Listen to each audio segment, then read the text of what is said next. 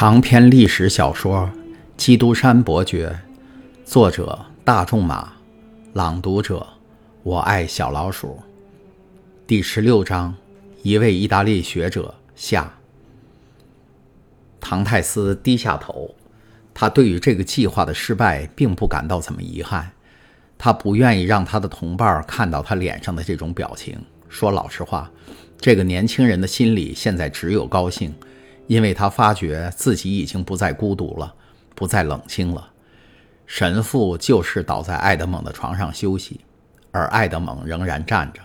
他以前从未想过要逃走，有些事情看来实在是不可能的，以致他的脑子里从没有过那种念头：在地底下挖一条五十尺的地道，用三年的时间来干这项工作，即使成功了。也不过是把自己带到了海边的一块悬崖边上，从五十尺、六十尺，或许一百尺的高处向下跳，冒着在岩石上摔得粉身碎骨的危险。即使哨兵的子弹没打死你，你逃过了一切危险，也还得再游三里路的海面。这一切在唐泰斯看来实在是太艰难了。这种计划，他甚至连做梦都没有想到过。他只是听天由命。但现在他看到一个老人竟这样大胆不怕死的在寻求活路，他也就有了一个新的希望，勇气和精力也被激励起来。已经有别人尝试过他希望连想都没有想过的事儿，而那个人还不如他年轻，不如他强壮，也不如他这样灵敏，却凭着耐心和技巧，给自己配备了做那桩惊人的工作所需的一切工具。只是由于计算上的一个失误而变成了一场空。那个人既然做到了这一切，那么唐泰斯就没有什么做不到的事儿了。法利亚从他的牢房里掘通了五十尺地道，唐泰斯则决心掘通两倍于那个距离。年已五十的法利亚用了三年的时间的时光致力于工作，还没有前者一半年龄的他却虚度了六年的时光。做教士和哲学家的法利亚，甘愿冒生命危险去游过三里路，然后登上大魔岛、兰顿牛岛或里马岛。难道像他这样一个身强力壮的水手，一个经验丰富的潜泳者，竟做不到这一点吗？难道像他这样常常只为了好玩而潜到海底去采珊瑚的人，还会迟疑去游那三里路吗？三里路，他在一小时内就可以游到。从前纯粹是为了消遣，他曾多次在水里游过两倍于那么长的距离。唐泰斯下决心以这位大无畏的同伴为榜样，并牢牢地记住，曾做成过一次的事儿是可以再一次做到的。年轻人继续沉思默想了片刻，说道：“我想出你所寻求的办法了。”法利亚吃了一惊：“真的吗？”他赶紧抬起头来说道：“请告诉我，你发现了什么？你从你住的地牢挖过来的这条通道，是不是和外面这条走廊是同一个方向？是啊，而走廊离你的地道不过十五步左右，最多也不过如此。那好吧，我来告诉你我们该怎么做吧。我们必须在地道的中间处开一条丁字形的路。这一次你测量的准确一些。”我们可以挖到你讲过的那条走廊边上，杀死看守走廊的哨兵，就此逃走。要保证成功，我们只需要勇气，这个你不缺；还要力气，这个我也有。至于说耐心，你已经够多的了。现在就瞧我的吧。等一下，我亲爱的朋友，神父答道：“你显然还不了解我有的是什么样的勇气，打算把力气用在何处。说到忍耐，我那样夜以继日的工作。”倒也够耐心的了。不过，小伙子，请听我说，那时我觉得一个无辜的人、不该受罪的人归于自由，是不会使万能的主不高兴的。难道你观念改变了吗？唐泰斯问。难道在遇见我以后，你认为自己是有罪的了吗？不，但我不希望变成个罪人。到目前为止，我始终以为是在同环境作战，但现在你却提出一个同人作战的计划。我能够挖通一堵墙，或拆毁一座楼梯，但我不愿意去刺穿一个人的胸膛，或毁掉一个生命。唐泰斯微微露出一点惊异之色。当前面就是你的自由的时候，他说：“你就为了那样的一个理由而踌躇不前吗？”请告诉我，法利亚答道：“有谁阻止过你拆一根床腿下来，打倒你的狱卒，穿上他的衣服，然后设法逃走？”只是因为我从没想到过这样一个计划罢了。”唐泰斯回答说。“那是因为，老人说，上帝不允许人犯这样的罪，所以阻止了这个想法钻入你的脑子里。凡是一切简单易行的事儿，我们天生的本能自会阻止我们偏离正道。”譬如说老虎吧，它本性嗜血，所以只要用鼻子一嗅，就可以知道它的牺牲品已经进了它的范围了。于是他扑向牺牲品的身上，把它撕得粉碎。那就是他的本能，他在按本能行事。但人却正相反，人是怕见血的。谋杀不但为社会的法律所不容，而且也是自然的法则所不容的。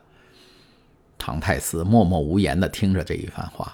觉得有点不知如何是好了，因为这种想法一向活跃在他的脑子里，或者说的准确些，曾活跃在他的心里。因为有些想法是脑海中想出来的，而有些想法则是从心里流露出来的。自从我入狱以来，法利亚说，我把所有的那些有名的越狱案都在脑子里想过了，那些最终成功的人。都经过了长期的计划和小心安排的。举些例子来说，如泼妇公爵之逃出万森堡，杜布古神父之逃出伊维克堡，拉都特之逃出巴士底监狱。但存心想逃脱而最后成功的例子却是很少的。机会常常会出其不意的到来，那是我们始料不到的。所以。让我们耐心地等待一个有利的时机吧，相信时遇吧，你将来会知道，我抓时机是不会比你差的。哎，唐泰斯说：“你大概很善于等待，这次长期的工作使你每时每刻都有事儿做了，而当你无事可做的时候，你还有希望可以使你重新振作起来。”我老实跟你说吧，老人答道：“我不是单靠这个的。”那么你还做些什么呢？我写作，或者从事研究。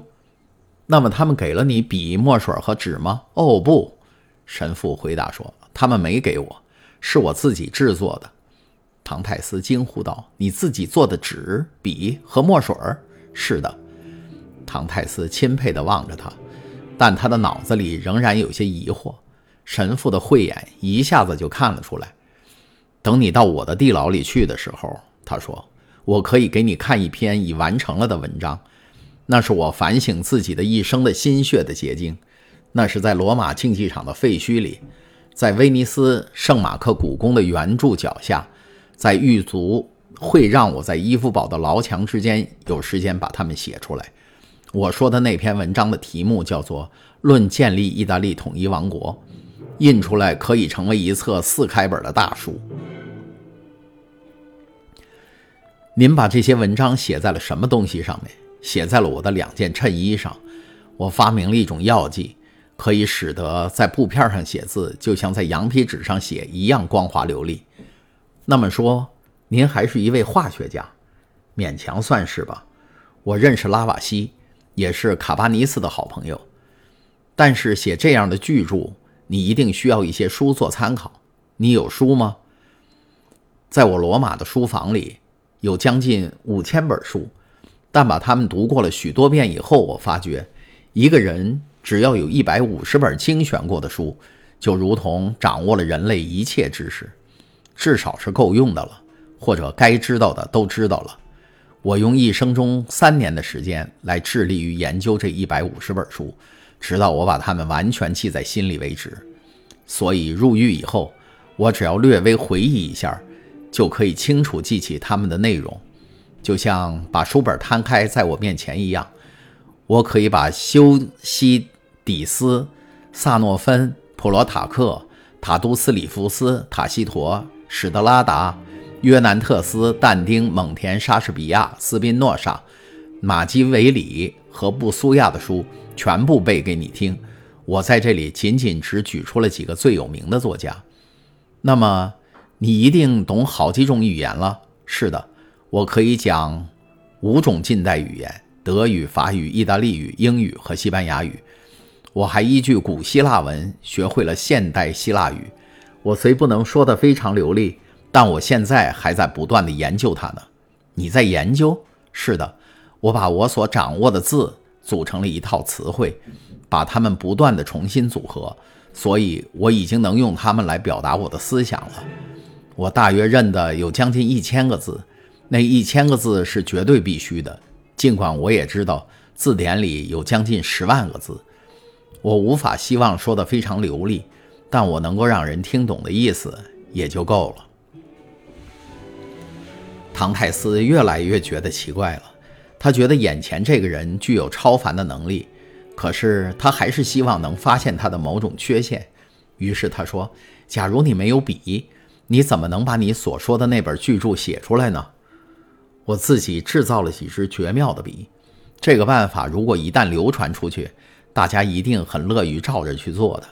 你知道，我们每逢斋戒日都可以吃到鱼的，我就选用了这种鱼头部的几条软骨。你简直想象不到，每到星期三、星期五和星期六，我是多么的高兴，多么的欢迎他的到来。他能更多的为我提供作笔的材料，因为我坦白的承认，我的这本历史著作是我最大的安慰。当我追溯过去的时候，我就忘掉了现在；当我自由自在地在历史里驰骋的时候，我就暂时忘记了自己是个犯人。墨水呢？唐太斯问：“你又是怎么弄到那个的呢？”告诉你，法利亚答道：“我的地牢里从前有一个壁炉，在我住进来以前，早就已经不用了。可是它一定用过许多年，因为它上面覆盖着厚厚的一层。”煤烟，我把这个煤烟溶解在每星期天给我拿来的酒里。我可以向你担保，你别想再找到一种更好的墨水了。至于极其重要的记录，想引起特别注意的，我就刺破一只手指，用我的血来写。你什么时候可以把这些东西拿给我看看？唐太斯问。随便你什么时候都行。神父答道。哦，那么立刻给我看吧。青年恳求道。那就跟我来吧，神父说着就重新钻进了地道里，一会儿就不见了。唐泰斯跟着他钻了进去。刚才您听到的是由我爱小老鼠播讲的长篇历史小说《基督山伯爵》第十六章《一位意大利学者》下，请继续收听第十七章《神父的房间》上。